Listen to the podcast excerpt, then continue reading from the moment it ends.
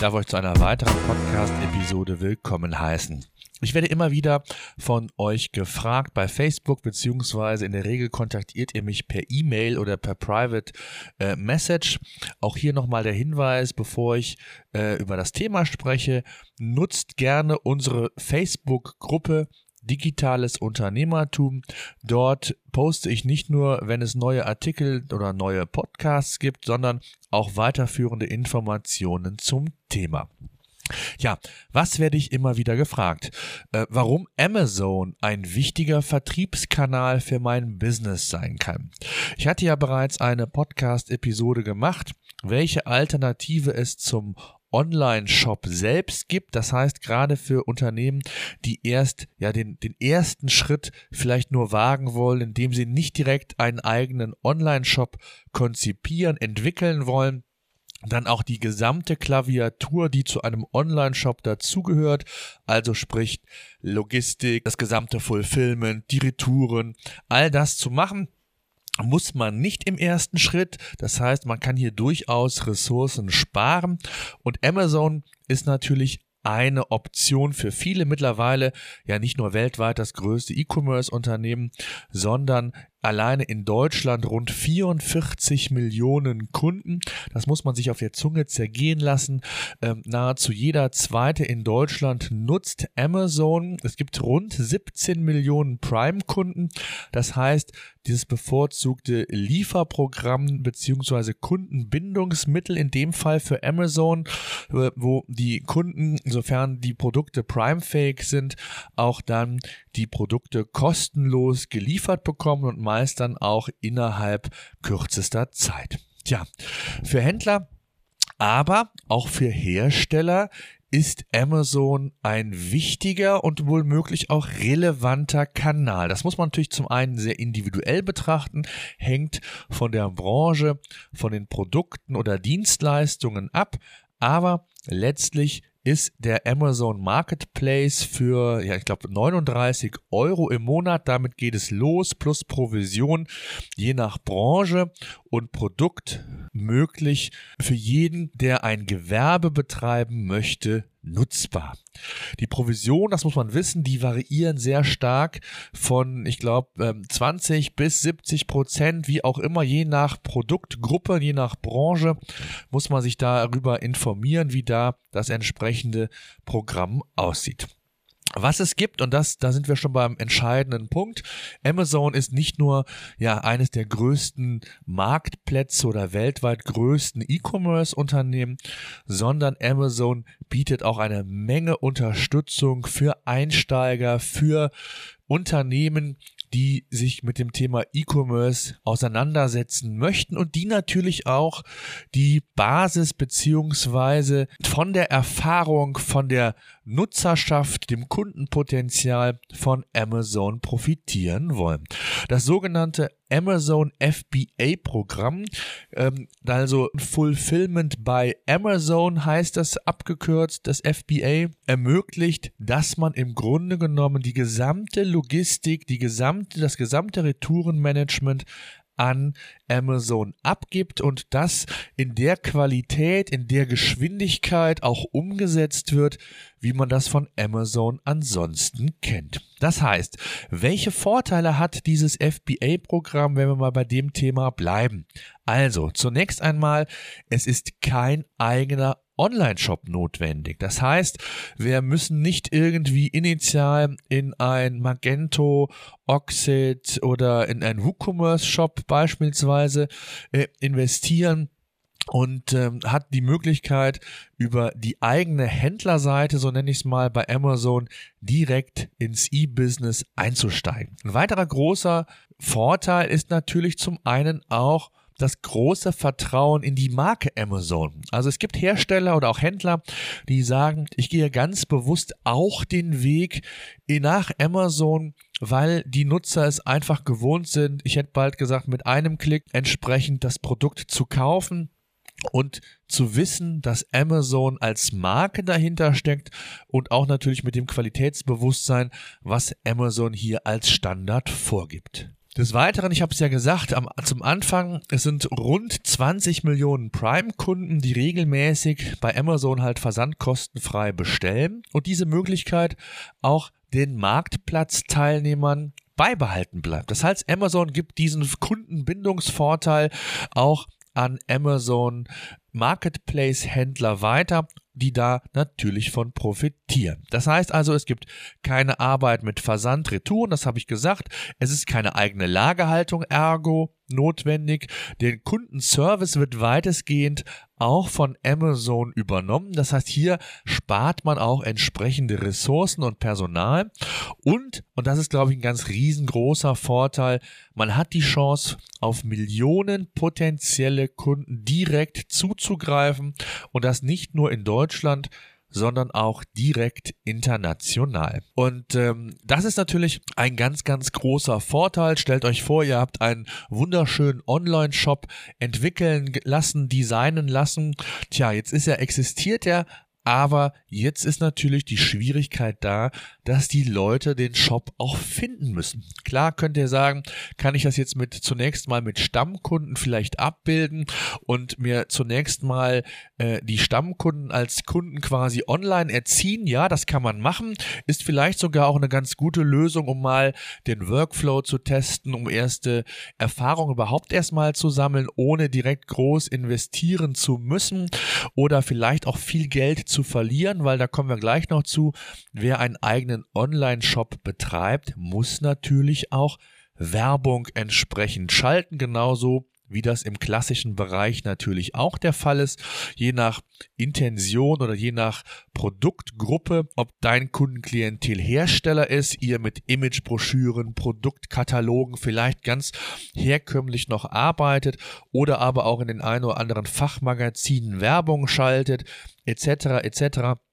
All das muss natürlich entsprechend auch auf den Online-Kanal projiziert werden und da bei den meisten Anfängern, Einsteigern natürlich die Erfahrung fehlt, werdet ihr in der Regel, wenn ihr nicht professionelle Unterstützung, Begleitung habt, sehr viel Lehrgeld zahlen bzw. zahlen müssen. Also das ist natürlich ein Riesenvorteil. Hier greift man auf ein großes Volumen zurück und hat natürlich die Möglichkeit, und das ist nochmal ein ganz großer Vorteil, den ich auch nochmal herausstellen möchte, auch die Möglichkeit, direkt auf internationaler Ebene zu fungieren. Jetzt ist natürlich so der Fall, äh, oder es stellen sich viele auch meiner Kunden vor, die auf mich zukommen und sagen, ja, wir möchten bei Amazon aktiv werden. Was müssen wir machen, damit wir hier, ich hätte bald gesagt, am liebsten nächste Woche starten können? So einfach ist das Ganze nicht, denn da gibt es doch schon einige Hausaufgaben zu machen, auf die ich hier an dieser Stelle gar nicht genauer eingehen möchte. Das würde, glaube ich, auch den Rahmen dieser Podcast-Episode sprengen. Einfach nur mal so ein paar Dinge, die einfach wichtig sind. Also nur alleine das Produkt reinzustellen, einen Artikeltext zu schreiben, das ist es nicht. Gerade heutzutage nicht mehr, obwohl ja vieles von Amazon SEO mittlerweile spricht. Das heißt, man hat die Möglichkeit, seine Rankings, seine Positionen bei Amazon zu beeinflussen. Ähnlich wie man das bei Google, also bei der klassischen organischen Suche ja auch kann, in, wo man auch durch gewisse Kriterien den eigenen Eintrag, die eigene Position bei Google beeinflussen kann. So kann man das bei Amazon mittlerweile auch. Und in diesem äh, Jahr war das mit Sicherheit eines der Hype-Themen zu sagen, was muss ich tun, was muss ich machen, damit ich im Vergleich zu meiner Konkurrenz ja äh, am besten Fall auf den ersten drei Plätzen stehe und hier den relevanten Traffic für mein Produkt auch abbekomme. Das ist mit Sicherheit ein ganz wichtiges Thema und heutzutage geht nichts mehr ohne ja, Traffic-Einkauf. Auch das muss man, glaube ich, realistischerweise sagen. Also wer bekannt werden will, muss einkaufen. Das ist so ein bisschen das Henne-Ei-Problem, denn die Rankings sind mittlerweile auch entscheidend von den Abverkauf, Abverkäufen, also nicht nur von der Anzahl, sondern auch von der Conversion Rate abhängig daneben natürlich auch das Thema Rezensionen ist ganz wichtig für Google, für, für Google sage ich schon, für Amazon. Das sind so ganz wichtige Parameter, die man immer im Fokus haben sollte und die man auch berücksichtigen muss, wenn man bei Amazon startet. Also wer in Anführungszeichen so naiv an die Sache herangehen möchte und sagt, ich bin jetzt mal aktiv, indem ich mein Produkt, meine, meine Texte fein säuberlich gepflegt habe und schaue mal, was da kommt. So funktioniert es leider nicht. Den Zahn muss ich euch direkt ziehen. Von daher gibt es da schon einige Hausaufgaben, die es zu machen gilt, aber man bekommt natürlich durch das, durch das FBA-Programm einiges schon abgenommen. Das heißt, man kann sich hier tatsächlich auf die wesentlichen Dinge, gerade am Anfang, wenn es gilt, äh, Learnings zu ziehen, Erfahrungen zu sammeln, fokussieren und dann entsprechend dann sich um das Thema Abverkauf, Kundenbindung in der Form, was, was Bewertungen anbelangt und, und, und angeht. Ja, ein weiterer Vorteil, den natürlich Amazon hat, ist die transparente ja, Preispolitik, wenn man so will. Es gibt natürlich hier dadurch, dass sehr viele Händler, je nachdem äh, sind zigtausende Händler für einen Bereich natürlich im Wettbewerb, hat man natürlich eine sehr, sehr gute Übersicht, wie die Preispolitik entsprechend aussehen kann. Außerdem gibt es immer wieder mal Hinweise von Experten, dass Partner oder Produktplatzierung von Amazon FBA-Kunden besser im Ranking dargestellt werden als die Kunden, die die Logistik, die das Retourenmanagement komplett eigenständig machen. Ob dies immer noch so ist, kann und will ich gar nicht beurteilen, spielt auch in der ersten, äh, im ersten Step keine Rolle, denn man muss seine Hausaufgaben so oder so machen. Ob da jetzt eine gewisse ähm, Priorisierung stattfindet oder nicht, hat, glaube ich, in dem Sinne auch nicht so viel zu sagen, denn Fakt ist, wer seine Hausaufgaben vollständig und vollumfänglich macht, hat die Chance auf die vorderen Plätze zu gelangen. Ob organisch oder aber, ich hätte bald gesagt, bezahlt, das sei erstmal dann dahingestellt. Tja, wo es Vorteile gibt, was das Thema FBA angeht, also die Unterstützung nochmal im Fulfillment bei Amazon, sind natürlich auch Nachteile entsprechend vorhanden. Und ein Nachteil ist sicherlich, FBA ist für den Händler oder Hersteller natürlich nicht kostenfrei, sondern kostet Geld. Und zwar, wenn wir schon mal beim Thema Kosten sind. Das variiert natürlich. Deswegen möchte ich das jetzt gar nicht so vertiefen, äh, damit ihr mich da im, im, im, späteren, je nachdem, wann ihr den Podcast hört, ähm, drauf festnagelt. Es gibt sogenannte Einlagerungskosten, die nach Kubikmetern berechnet werden. Und die sind je nach Kubikmeter zwischen ja, meistens so auf um die 12,50 Euro ähm, für die Zeit von Januar bis September, von Oktober bis Dezember, also im Weihnachtsgeschäft, kostet der Kubikmeter, meine ich, so um die 18 Euro. Je größer und schwerer ein solcher Artikel ist, desto größer ist dann auch der Gesamtkostenblock. Also auch da sollte man darauf achten, je nachdem, welches Produkt man launchen will, das immer in die Kalkulation mit einzubeziehen, denn letztendlich kostet das FBA-Programm Geld. Auf der anderen Seite ist es natürlich so, dass man sich selbst entlastet von den Ressourcen, von den Erfahrungen äh, Amazons profitiert, weil das gesamte Logistikmanagement, das Retourenmanagement wird komplett von Amazon übernommen und das hat für den ein oder anderen kleineren oder mittelständischen Unternehmer, sei es Einzelhändler, Industrieunternehmer, also Hersteller, ähm, doch schon äh, einen großen Vorteil, um zumindest mal in dieses Business reinzukommen. Das ist immer so mein Argument, einfach zu sagen, einfach mal anfangen, Erfahrung sammeln, sich zu differenzieren, auch vom Wettbewerb, ist, glaube ich, eine ganz, ganz wichtige Geschichte. Ja, dann habe ich es ja eingangs schon gesagt, Amazon nimmt natürlich eine Provision pro Abverkauf. Das ist völlig klar. Ein weiterer Nachteil ist, dass man keinen direkten Kundenkontakt hat. Das heißt natürlich, man hat nicht die Möglichkeit oder die Steuerungsmöglichkeiten, eine Marke so zu steuern, zu pushen, wie man das vielleicht möchte. Auf der anderen Seite hat man natürlich die enorme Reichweite, die man nutzen kann, um auch die Marke in diesem Markt ja zu pushen, zu, zu kommunizieren. Also das sind alles so Pro und Cons, die jeder für sich selbst entsprechend beantworten muss. Die Frage ist auch, muss ich mit meiner Hauptmarke dort präsent sein oder aber baue ich hier eine eigenständige Online-Marke vielleicht auf mit modifizierten Materialien oder wie auch immer. Also es gibt ganz, ganz viele Aspekte und äh, Dinge oder Punkte, die man im Vorfeld sich selbst beantworten muss, bevor man dann tatsächlich bei Amazon aktiv wird. Gleichzeitig ein Nachteil ist natürlich,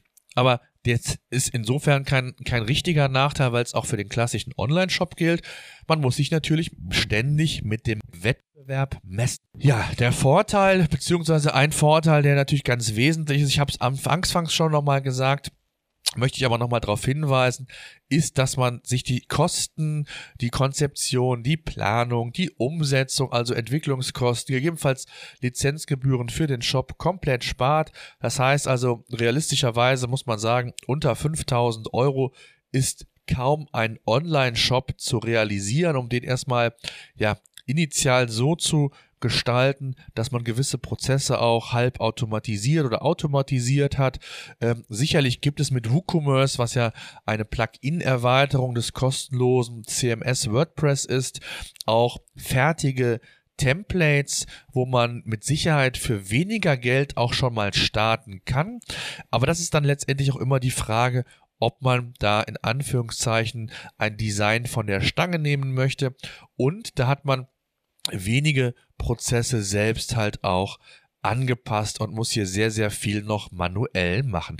Also das sind natürlich immer so Aspekte, die sollte man äh, ebenfalls in die Erwägung einbeziehen, wenn man hier aktiv werden möchte. Ein ganz wichtiger Tipp noch, um das einfach mal so ein bisschen äh, auch nochmal abzuschließen, äh, zu empfehlen ist immer, und das ist ja genau der, der große Nachteil, man hat keine direkte Kundenkommunikation, denn es läuft halt alles über Amazon. Sobald ein Produkt bestellt ist, geht das in den in das Amazon-Ökosystem. Das heißt, man bekommt nicht entsprechende oder man darf entsprechende E-Mail-Adressen, Daten nicht verwenden, um dann beispielsweise später dann auch einen Kunden-Newsletter aufzubauen, Cross-Sellings zu zu generieren oder letztendlich auch Kunden zu binden, zu reaktivieren und, und, und. Das bleibt alles in Hand von Amazon und deswegen ist es wichtig, parallel ein solches Vehikel zu erstellen, damit man sich unabhängig macht von Amazon. Und das geht durchaus mit verschiedenen Möglichkeiten und verschiedenen Mitteln, die mir das Internet heute liefert. Da ist natürlich das Thema Newsletter eine Option. Auf der Internetseite, in den verschiedenen Kanälen wie beispielsweise Social Media etc. auf den Kunden-Newsletter hinweisen, eintragen, gegebenenfalls auch durch Gutscheine entsprechend diese Maßnahme incentivieren, damit die Leute quasi ja in den eigenen Kreislauf auch nochmal zusätzlich gelangen und man auch hier entsprechende Kundenbindungsmaßnahmen, Reaktivierungsmaßnahmen oder aber auch Cross-Sellings dann entsprechend provozieren kann. Auch Social Media ist ein Kanal, der nicht mehr unbeachtet bleiben darf, denn durch die verschiedenen Möglichkeiten der Kundeninteraktion mit der eigenen Social Media Fanpage, aber nicht zuletzt auch aufgrund der sehr genauen Targetierungsmöglichkeiten, was Facebook Ads angeht. Ich kann mittlerweile bei Facebook ja gebrochen auf die Stadt, auf Interessen, auf Alter, egal auf was, kann ich Werbung platzieren, also kann sehr, sehr genau die Kunden, äh, die meine Produkte kaufen, ansprechen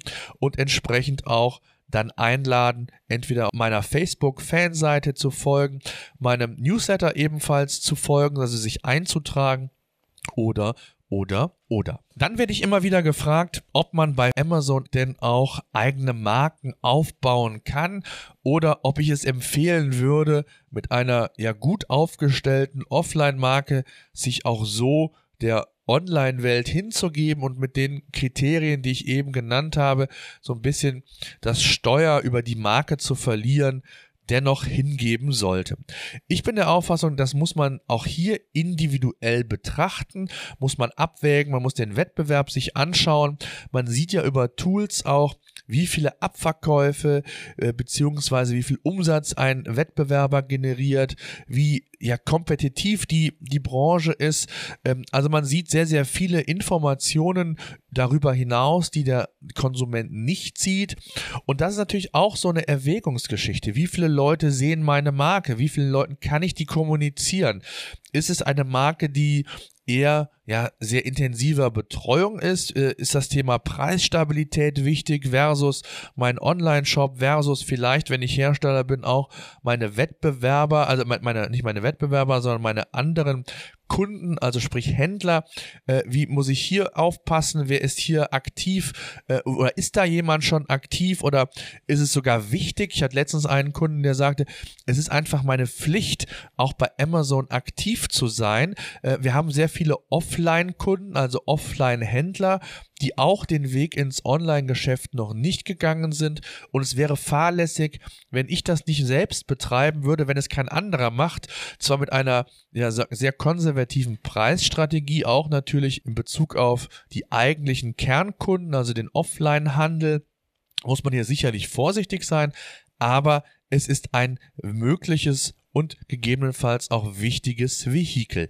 Und es gibt ja sehr viele Beispiele auch in Deutschland, oder sehr viele ist vielleicht übertrieben, es gibt einige Beispiele in Deutschland, die reine Markenbildung auf Amazon betrieben haben. Beispielsweise ein Kawaii, der mit Lederwaren handelt, mittlerweile neun Mitarbeiter beschäftigt, über vier Millionen Euro Umsatz im Jahr, nur auf dem Amazon Marketplace tätigt. Ein weiteres Beispiel KW Commerce und es gibt noch einige andere, die man hier auch entsprechend nennen könnte.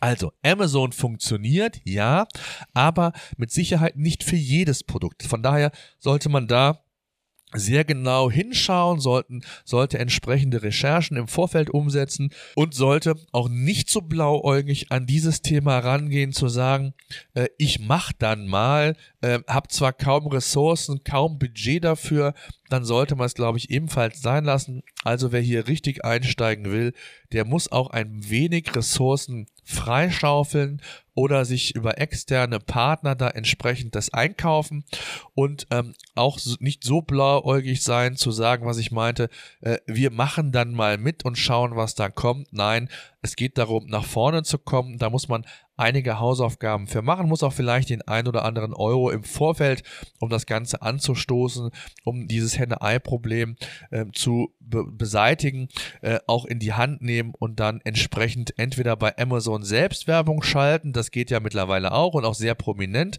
Das heißt, hier gibt es einen direkten Hebel, den Amazon zur Verfügung stellt, aber es gibt auch noch einige andere Möglichkeiten, wie man ja Werbung schalten kann. Und das sind dann so letztendlich die entscheidenden Vorteile, die man hat, das entscheidende Know-how, dass man halt nicht nur auf Amazon, auf Amazons Ad-System quasi zurückgreift, sondern auch noch quasi dritte Anbieter verwendet, um noch mehr Traffic, um noch mehr Optionen und noch mehr Diversifikation auch was Werbekanäle hat, entsprechend ausnutzen zu können. Ja, das mal so ein paar Gedanken zusammengefasst zu Amazon, speziell auch zum Amazon FBA Programm, also mit der Unterstützung, die Amazon quasi die, die Händler, den Hersteller an die Hand nimmt und ihnen sagt, hier, bei mir kriegst du, wenn du willst, die volle Unterstützung für den Einstieg. Das ist anders als bei eBay beispielsweise. eBay